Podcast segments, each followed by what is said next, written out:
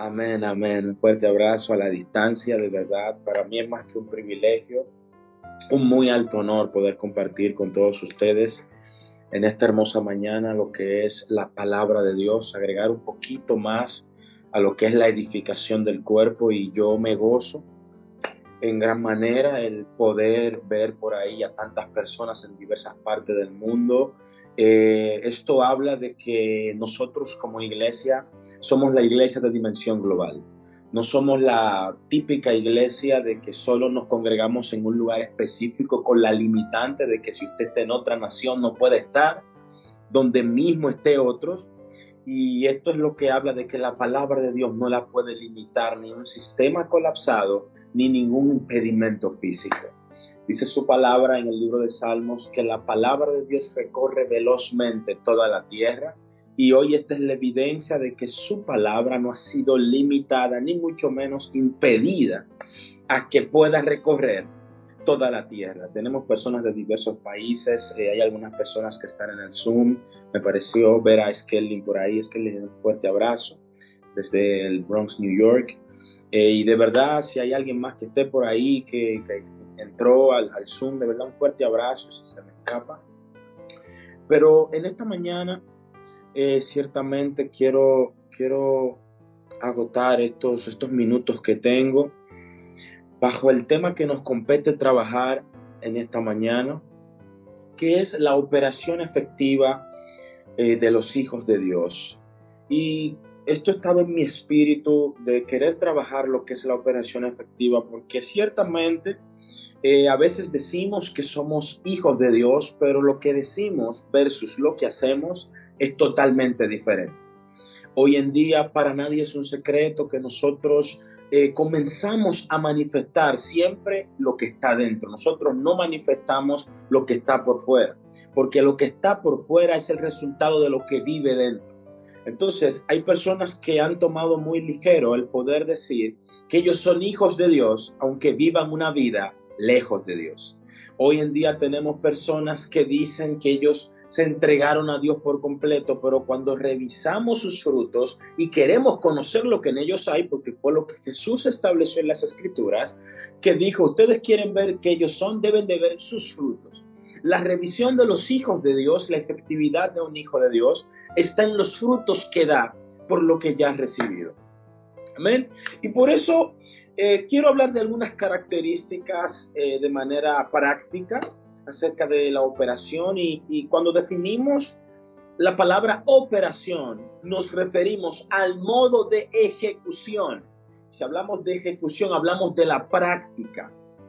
¿Qué es la práctica? La práctica tiene que ver con lo que constantemente de Dios yo recibo, que pongo por obra en mi vida. Aquí es donde muchas personas han estado eh, teniendo cierta discrepancia en la vida de fe porque lo que de Dios han recibido no lo practican. Es como que hay personas que reciben, por ejemplo, eh, recibe este empaque y lo que está aquí adentro, ellos lo recibieron, pero nunca lo abrieron. No saben el efecto que esto puede producir en ellos porque se conformaron simplemente con saber que lo recibieron.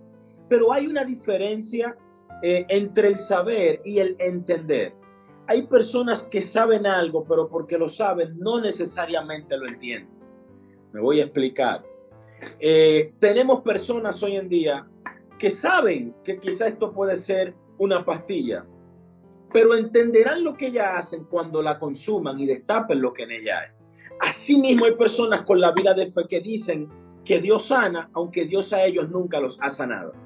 Hay personas que dicen que Dios abre puertas, aunque a Dios a ellos nunca le ha abierto ninguna puerta. ¿Y a qué me refiero con todo esto? Que cuando nosotros queremos operar en la vida de Dios, tenemos que operar de manera efectiva. Y la palabra efectividad significa cumplir de manera precisa y no tan solo correcta la operación que se me decide. ¿Cuántos dicen amén? Dígame si se me cortó, si, si usted me está escuchando, usted levanta una manito o algo.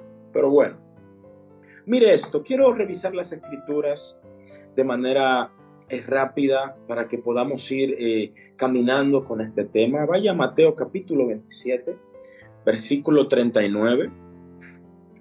Eh, espero que todos ahí tengan su Biblia, otros la tienen ya de manera electrónica, otros van eh, alcanzando los tiempos y la tienen ahí simultánea en el Zoom.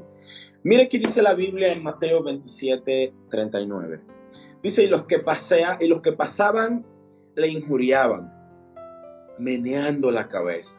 Verso 40. Y diciendo, tú que derribas el templo y en tres días lo reedificas, sálvate a ti mismo si eres hijo de Dios. Desciende de la cruz. Verso 42 dice, a otro salvo, mas a sí mismo no se puede salvar.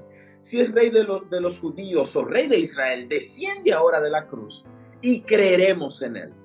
Este pasaje que estoy leyendo eh, muchas personas han debatido por mucho tiempo que si esta fue la última tentación que tuvo Jesús, otros dicen que no, que no fue una tentación, pero quiero que nosotros analicemos qué es lo que está pasando aquí mientras Jesús está en la cruz.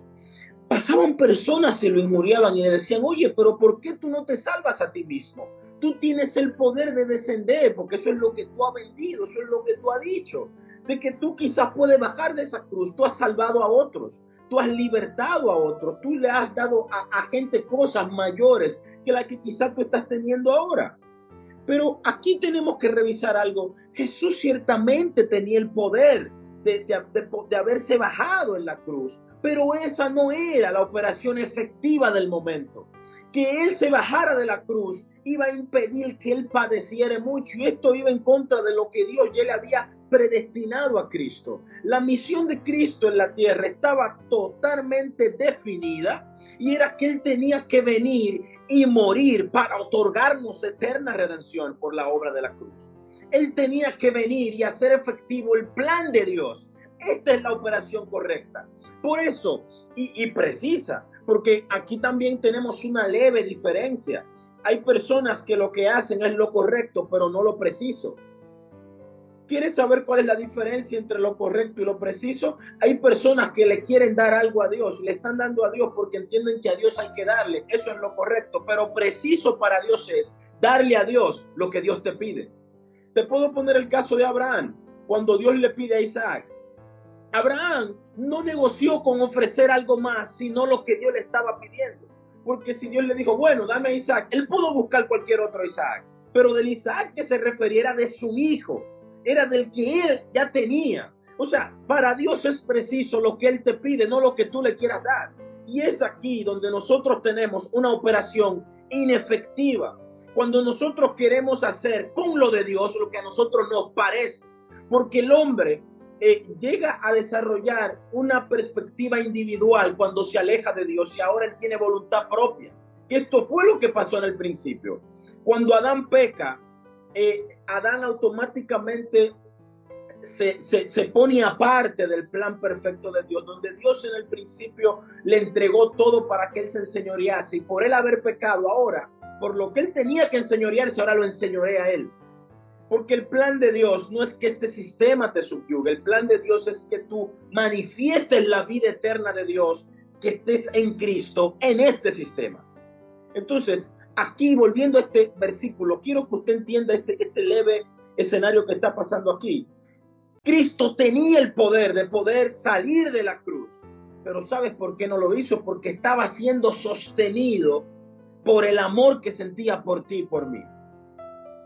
Jesús en la cruz puso a un lado el interés propio ¿Sabes por qué? Porque ciertamente él tenía el poder de haberse salvado, pero él dijo, esto lo estoy haciendo por amor a aquellos que están allí, que cuando crean en mi nombre y crean en esta obra eterna, esta obra poderosa que está siendo efectuada aquí, tendrán vida y vida en abundancia. Por eso lo que alimenta tu fe es mantenerte creyendo en esa obra que Cristo vino a realizar aquí en la cruz. Alguien debe entender en esta mañana lo que estamos hablando. Y yo quiero dejar en tu pensamiento en esta mañana, que medites hoy el día completo en que hubo una obra que fue a tu favor. A Jesús no lo sostuvo los clavos que estaban allí. A Jesús lo sostuvo ese amor que él tenía por ti diciendo, yo sé que mi hijo ha estado atravesando por circunstancias, pero lo que yo voy a hacer ahora le dará a él el ánimo que necesita para efectuar el cumplimiento de lo que yo digo de él Para nadie es un secreto que nosotros lidiamos con situaciones en el día a día. A veces nosotros en nuestra familia tenemos problemas con nuestra, nuestro cónyuge, tenemos problemas con nuestros padres, tenemos problemas con, con nuestros hijos, pero hoy Dios te dice, debes mantenerte en la cruz y debes mantenerte en amor. Porque lo que hace efectivo la operación de lo que eres es que lo haga desde el amor. Alguien debe entender lo que estoy diciendo. Ahora usted debe entender lo que dijo el apóstol Pablo en Corintios 13, cuando él dijo que el amor no busca lo suyo. Cristo en la cruz, me imagino a Cristo colgado. Él dijo, Dios mío, yo no voy a buscar lo mío, yo no voy a buscar mi interés propio. Aquí usted ve que no fue nada jactancioso. Jesús no pensó en él. Y eso, para que usted vea que él padeció las mismas situaciones que padecemos. Cuando usted lee en ese mismo capítulo que él habla de los sabactani, de que él estaba diciendo, Dios me has abandonado. Y estaba hablando el, el, el 100% hombre que estaba allí. Porque la gente entiende que, que fue un espectáculo lo que pasó en la cruz. No, él padeció. Fue un varón de dolores, fue experimentado en quebrantos. El Hijo de Dios tiene que estar preparado para la, la, experimentación del quebranto. Y esto a nadie le gusta oírlo. Todo el que se llama Hijo de Dios cree que porque sea Hijo de Dios no va a padecer pero por este nombre, por cargar el nombre de Cristo, vas a padecer. Por eso hoy en día tenemos personas que el centro de su predicación no es Cristo y este crucificado. ¿Cuántos dicen amén? Por eso muchos quieren catalogar esto como que fue una tentación. ¿Saben por qué? Porque Jesús sí tenía la potestad de haberse podido salvar a sí mismo. Pero él dijo, yo no quiero salvarme a sí mismo porque yo soy la salvación. Yo quiero que en cuando en mí crean puedan ser salvos. Pero para eso debo consumar una obra que sea perpetua por todo el tiempo. Alguien debe entender lo que estamos hablando. Yo vine a hablarle hoy a la fe de alguien. Yo vine a activar hoy el espíritu de alguien que tenga presente que nuestro lugar es permanecer en la cruz. Todo lo que este sistema quiere producir viene a dos cosas. Número uno, debilitar tu fe. Y número dos, después que tu fe está debilitada, desconectarte de la cruz. Lo que pasa es que mientras estás conectado a la cruz, mientras estás ahí crucificado, tú no estás pensando en ti, te estás pensando en otro. Y una característica fundamental que hace efectiva la operación de un hijo de Dios es que permanezca en la cruz. Número uno, los hijos de Dios no buscan lo suyo propio. Cuando usted no busca lo suyo propio, usted está muriendo usted está muriendo. Aquí el reto de los valientes es que cada día mueran para que Cristo vive en ellos. Este es el reto, porque es muy, es muy difícil a la hora de practicar esto. ¿Por qué? Porque hay momentos donde tu, tu, tu modo de vida es probado y van a ver si ciertamente estás en la cruz. A veces Dios permite que se den escenarios. Escuche bien, Dios permite que se den escenarios para probar si ciertamente eres un hijo de Dios. Porque que tú lo digas no es nada, es que tú lo vivas y lo demuestres con un historial de frutos. Entonces, Dios permite que se den escenarios donde se pruebe si ciertamente eres hijo de Dios y tú te pruebes a ti mismo y digas, wow, un hijo de Dios no haría esto. Wow, un hijo de Dios no haría aquello. Wow, un hijo de Dios no se atreve a hacer lo que yo pensé que quería hacer. Por eso, el modo de pensamiento que tenemos que tener es el pensamiento de Cristo, porque fue el mismo pensamiento que tuvo en la cruz. Por eso dice la palabra en Filipenses capítulo 2, es un texto que usted conoce, verso 5, que dice que haya pues en vosotros ese sentir que hubo también en Cristo Jesús. Ese sentir que hubo también en Cristo Jesús se retoma en la cruz. Si usted no está en la cruz, usted no puede retomar el mismo sentir que también hubo en él. ¿Sabe por qué? Porque él, siendo en forma de Dios, dice la palabra, no estimó cosa al ser igual a Dios, ni a cosa que aferrarse. Él teniendo forma de Dios no pensó en su alta divinidad diciendo que él podía saltar este, esta tribulación que estaba padeciendo, sino que él dijo, la voy a atravesar y esto va a glorificar al Padre por la eternidad. La Biblia dice que él se despojó a sí mismo tomando forma de siervo. El problema es que decimos que somos hijos de Dios, pero no estamos sirviendo. Tengo para decirte que si eres hijo de Dios tienes que tener ceñida la toalla del servicio. Y esto a nadie le gusta. A nadie le gusta servir porque el servir tiene que ver con tú trabajar a favor de otros. Ay, ay, ay, ay, ay. Yo creo que aquí donde la gente se comienza a ir. Cuando le hablan de los intereses, porque todos queremos que nos traten bien, pero cuando te toca a ti tratar a otro bien. Cristo en la cruz estaba actuando en la operación de la excelencia del servir, porque se está dando por otros. El servir no es algo que te denigra. Por eso Jesús dijo, si usted de alguno de ustedes quiere ser grande en este reino, debe de servir. Porque aquí grandeza no tiene que ver con nombre que brille, no tiene que ver con nombre de reconocimiento, de populismo. Aquí grande tiene que ver en madurez, en aquel que es capaz de servir sin ningún tipo de estorbo. Alguien debe decir amén. Por eso, los hijos de Dios deben de ser afirmados en base a lo que han recibido. Te he hablado de dos cosas fundamentales. La primera es que el Hijo de Dios no busca lo suyo propio. Y lo segundo es que los hijos de Dios son siervos. ¿Sabes por qué son siervos? Porque Cristo fue siervo. Y te lo cité en Filipenses capítulo 2, verso 5. Pero quiero hablarte de lo que tú ya recibiste, que te titula como hijo de Dios. Por eso, si usted analiza lo siguiente, se va a dar cuenta que eh, a todos los que le recibieron les dio la potestad y el derecho de ser. No dice de hacer, es de ser. Usted primero es y luego usted hace. Usted nunca hará si usted primero no es. Porque el ser se deriva de la etimología del núcleo de todo lo que Dios es en esencia. ¿Cuántos dicen amén? Y por eso eh, veo, ya veo los chats, sí sé que no me estoy frizando, eso es bueno. Gloria al Señor. A veces uno se frisa y se queda hablando solo, pero veo los chats de la pastora Oceanía y veo a Neri, veo algunas personas ahí. Pero mire esto, veo a Ana, veo algunas personas ahí. Mire esto que dice la Biblia. Eh, quiero que usted entienda qué fue lo que usted recibió, porque hay muchas personas que de manera ignorante dicen, no, porque tenemos a Dios por dentro, pero ¿cómo usted identifica que tiene eso por dentro? Eso la Biblia le tiene un nombre. Y el punto por el cual el propósito eterno de Dios se da a conocer en la tierra es por medio de la iglesia. Parte de la identidad de un hijo de Dios es que también es iglesia. Y al saber esto, el resultado del propósito de Dios es que el Hijo de Dios se ha formado en todo y en todos. Por eso usted puede ver que hoy yo estoy aquí en un país otros están en otros países, pero estamos en una misma sintonía porque somos la iglesia de dimensión global y manifestamos el Hijo corporativo. Yo solo no soy el cuerpo, yo te necesito a ti y, juntos formamos el cuerpo de Cristo porque yo solo soy un órgano. Un órgano no tiene la función de todas las partes. Yo no creo en esa filosofía hueca y barata que dice que Dios puso toda la unción en un solo. No, no, no, no. Dice la Biblia que Él entregó medidas de gracia y cada uno de nosotros, conforme a la medida de gracia que recibimos, conformamos la gracia corporativa. Yo necesito de Ana en la adoración o necesito de Oceanía en la intercesión para que cuando yo venga a la predicación seamos efectivos porque juntos conformamos la integración del propósito eterno. Amén. No consiste en que yo lo haga todo, en que yo venga a la introducción, en que yo venga a la intercesión, yo ore, yo haga las alabanzas y luego predique. No, porque yo no puedo convertirme en el super ungido. Hemos alimentado la fábula del ego en muchas personas de que Dios puso en ellos toda la unción de un cuerpo. Eso es mentira.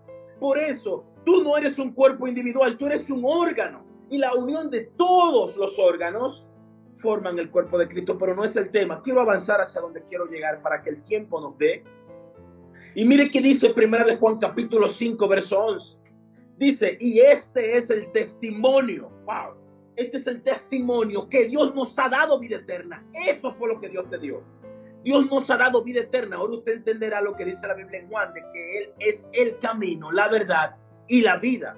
La identidad de Cristo está ligada en tres esferas y una de ellas es la vida. Aquí está hablando de que Dios nos ha dado vida eterna, entre paréntesis, nos ha dado a Cristo. Y esta vida está en su Hijo, aquí te la definió. Esta vida está en su Hijo. Mire que dice el verso 12. El que tiene al Hijo, tiene la vida. El que no tiene al Hijo de Dios, no tiene la vida. Verso 13. Estas cosas os he escrito a vosotros, que creáis en el nombre del Hijo de Dios, para que sepáis, aleluya, que tenéis vida eterna y para que creáis en el nombre del Hijo de Dios. Mire, yo voy a tratar de trabajarle este texto en lo que es el apoyo de la operación efectiva, porque nosotros somos efectivos, número uno, permaneciendo en la cruz. Número dos, sabiendo lo que recibimos y entendiéndolo. Todos los que hemos nacido de nuevo hemos experimentado un intercambio de vida por medio del sacrificio de Cristo en la cruz. ¿Y cómo se llama ese intercambio? Se llama de muerte a vida. Anótelo. El intercambio que usted experimentó en la cruz se llama de muerte a vida. Es por eso que hoy conocemos la diferencia entre vivir y existir. ¿Sabe cuál es la diferencia entre vivir y existir? Es que los hijos de Dios no simplemente existen, sino más bien que ellos viven. Porque la diferencia de vivir y existir está en que solo viven los que están bajo el señorío de Cristo. Estos son los que viven, porque usted leyó ahora mismo en Juan, versículo 11, que Dios nos ha dado vida eterna y esta vida está en su Hijo. El que no está hallado en el Hijo de Dios no vive. Por eso Pablo dijo, no siendo yo hallado en mi propia justicia, sino hallado en él, porque Pablo sabía que él no era del grupo de los que solo existen, sino del grupo de los que viven. Aleluya. Entonces, mire esto. Aquí quiero hablarte un poco del señorío. Todo el que está bajo el señorío de Cristo está viviendo. Pero todo el que está fuera de ese señorío no vive, sino que simplemente existe. Y necesita ser reconciliado con Cristo. Si usted de manera rápida puede leer Romanos capítulo 10, verso 9, va a entender un texto que se ha mal utilizado por mucho tiempo, pero te quiero, te quiero usar esto como método de apoyo para llevarte a donde quiero ir. Romanos 19 dice que si confesares con tu boca que Jesús es el Señor. Hay mucha gente que cuando le hacen llamado a alguien se lo ofrece a Cristo como Salvador y no como Señor. Lo estás ofreciendo mal. Porque Cristo como Salvador es Cristo como lo que Él hace, pero Cristo como Señor es Cristo como lo que Él es. Tenemos que ofrecerle a la gente a Cristo como lo que Cristo es, no como lo que Cristo hace. Porque tenemos tanta gente que nada más habla de lo que Dios hace, que nunca tiene tiempo para hablar de lo que Dios es. Y cuando alguien simplemente te habla de lo que Cristo puede hacer y no de lo que Cristo es. El día que Cristo no haga a tu favor, tú abandonas a Cristo y sales de su señorío. ¿Cuántos dicen amén? Dice el texto que si confesares con tu boca que Jesús es el Señor, no simplemente tu Salvador, primero es tu Señor, y creyeres en tu corazón que Dios le levantó de los muertos, serás salvo tenemos que, esto se llama efectividad, eso se llama ser efectivo. Cuando usted es un inefectivo, usted solo habla de lo que Cristo hace. Los efectivos hablan de lo que Cristo es y más adelante yo conocer y experimentar lo que Cristo es me lleva a ver lo que Cristo hace. Amén. Alguien comentó ahí que buscamos solamente las manos del Padre. Ciertamente, no son solo sus manos, es todo lo que Él es. Buscamos sus manos porque es sinónimo de lo que ellas hacen. Las manos son simbología de, lo constructivo, de la practicidad, de lo, del, hacer. Pero más que todo eso es lo que Cristo es. Por eso, quiero que, que entiendas eso. Pablo a los Corintios le dijo bien claro lo siguiente. Si usted lee segunda de Corintios capítulo 4 versículo 5, si alguien lo puede pegar en el chat, muchísimas gracias. Dice el verso 5, porque no nos predicamos a nosotros mismos, dijo Pablo, mire esto, sino a Jesucristo como Señor Pablo tenía bien claro que el llamado de él consistía en predicar a Cristo y a este como Señor. No es que está mal que usted hable de las proezas de Cristo, de lo que Dios hace. Eso no está mal. Lo malo es que el centro sea solo lo que Dios hace y no lo que Dios es. Porque Cristo habla de la, de la intención de Dios original, materializada aquí en la tierra, que está siendo la, la, la influencia de los renacidos nosotros como renacidos en el Señor, que recibimos nueva vida, tenemos el reto de predicar a Cristo como el Señor. Es a Cristo como el Señor. Amén. Nosotros como hijos de Dios no podemos enfocarnos solamente en transmitir un mensaje que vaya orientado a los hechos de Dios, sino más bien a lo que Cristo es. Por eso muchas personas tienden a hablar de, Cristo y cuando te lo muestran solamente por lo que hace, ellos no traducen directamente fe a ti. ¿Sabes por qué? Porque en cualquier momento cuando hablan de lo que Cristo hace, ellos hablan también de lo que hace solamente en ellos. Y todo el que habla en una predicación de un testimonio personal, mire, gloria a Dios si Dios a usted lo sanó. Pero lo que sana no es simplemente el testimonio que dices tú de lo que él hizo en ti, sino el testimonio de lo que Cristo es. Este es el testimonio eterno, lo que Cristo es. Por eso muchas personas apartan el oído de la verdad de los oyentes cuando simplemente hablan de cosas que Dios hace en ellos, no porque Dios hace conmigo, no porque cuando yo oro la gente se sana, no porque cuando yo abro mi boca, pero Dios mío, usted no ha escuchado tanta yo, tanto yo en, en mensaje que usted dice, pero Dios mío, ¿y de quién es que estamos hablando? Entonces se ha perdido el enfoque de transmitir la verdad. La verdad es efectiva en un receptor cuando hay el depósito de lo que necesita. Y el hombre de Dios no necesita que Dios primero haga por él porque ya hizo, envió a Cristo. Es que el hombre reciba lo que ya fue hecho. Y esto es el ser. Por eso, vuelvo y repito, y sé que muchos se van a molestar conmigo, pero todo hombre toda mujer de Dios que en su predicación aparte el ser, el señorío de Cristo del mensaje, está apartando el oído de las personas del camino, la verdad y la vida. Cuando usted transmite un mensaje, usted activa tres áreas en el oyente, porque el hombre por diseño fue diseñado para que esté bajo el señorío de Cristo. Dios no te diseñó para que tú estés subyugado por este sistema. Por eso Él instituyó lo que es la verdad presente. Y una verdad presente tiene que ver con todo lo que rompe las estructuras de este sistema irredento, este sistema caído. Cristo es la verdad presente. Cristo es la verdad absoluta y eterna que quebranta la maldición del sistema y te hace caminar en verdad, te hace caminar en vida y te hace abrir caminos donde no hay.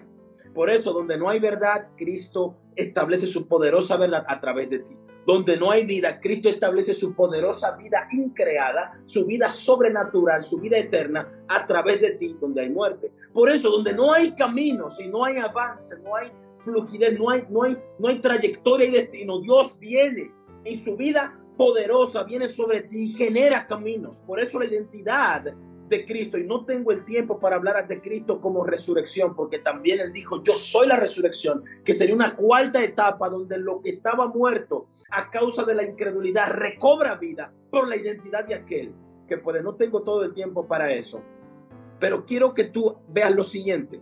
Cuando Cristo llega a una vida, genera un conglomerado de seis evidencias. Y te las voy a tirar rapidito aquí. Déjenme ver si puedo puedo copiarlas en el chat para que si la menciono un poco rápido, usted tenga la, capacidad eh, de poder anotar eso de ahí. Me interesa que usted haga su anotación y usted pueda abrazar un poquito. Ahí lo mandé al chat para que usted tenga ahí. Estas son seis áreas de lo que Cristo hace cuando llega, gloria al Señor, a la vida de una persona.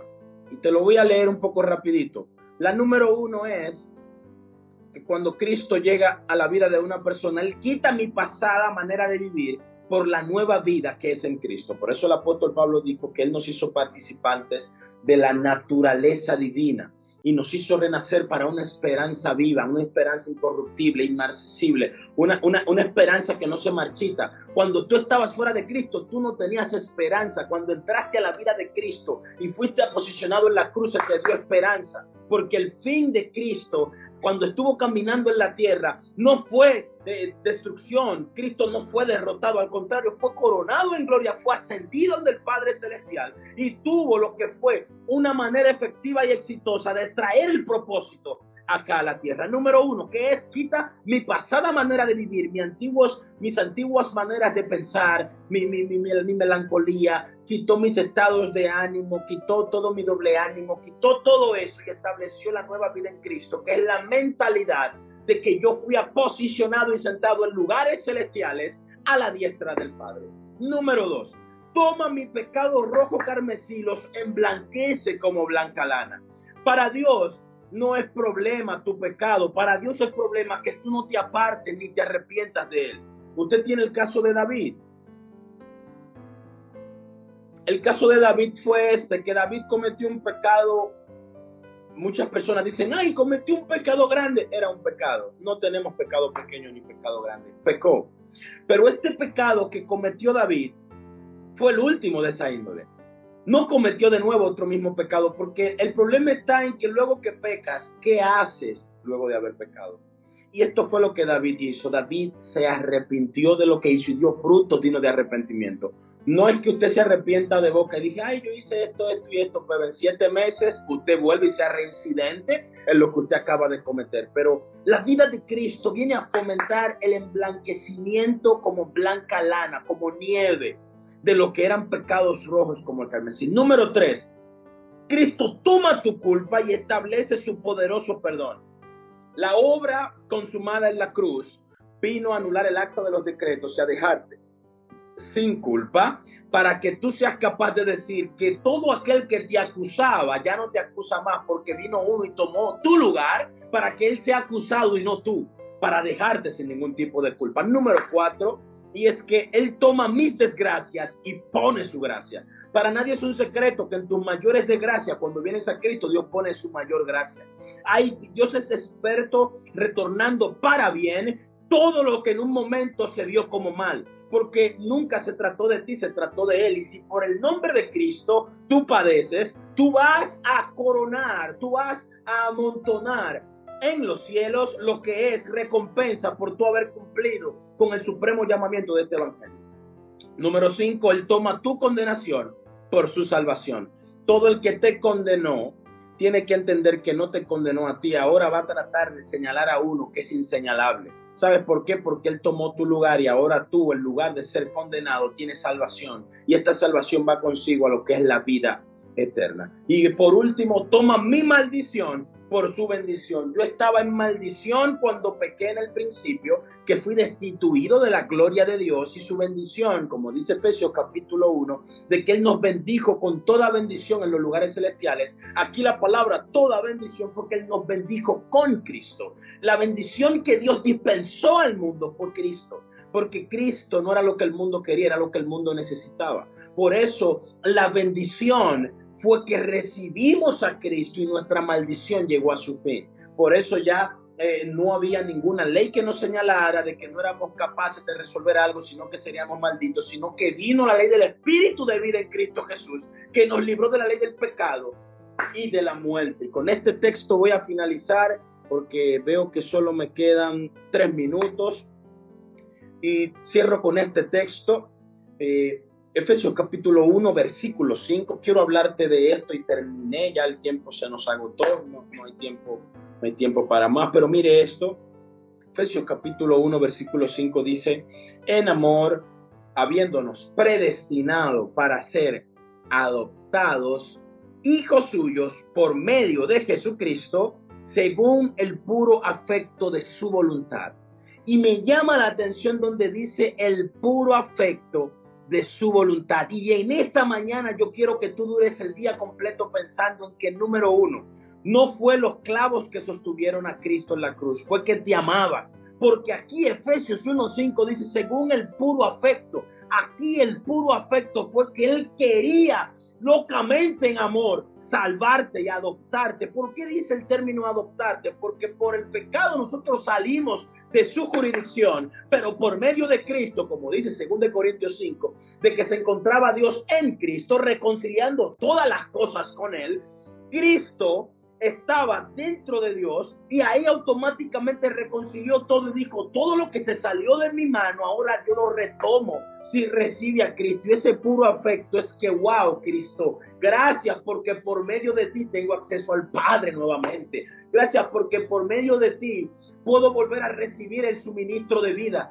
Porque en el principio el pecado me quitó el suministro, pero por medio de Cristo soy conectado de nuevo a la fuente. Y ahora tengo vida, ahora tengo vida en abundancia, ahora estoy en el camino, ahora puedo manifestar e irradiar esa vida indestructible. Quiero que entiendas que tú eres adoptado como hijo de Dios porque Él lo tuvo en su voluntad.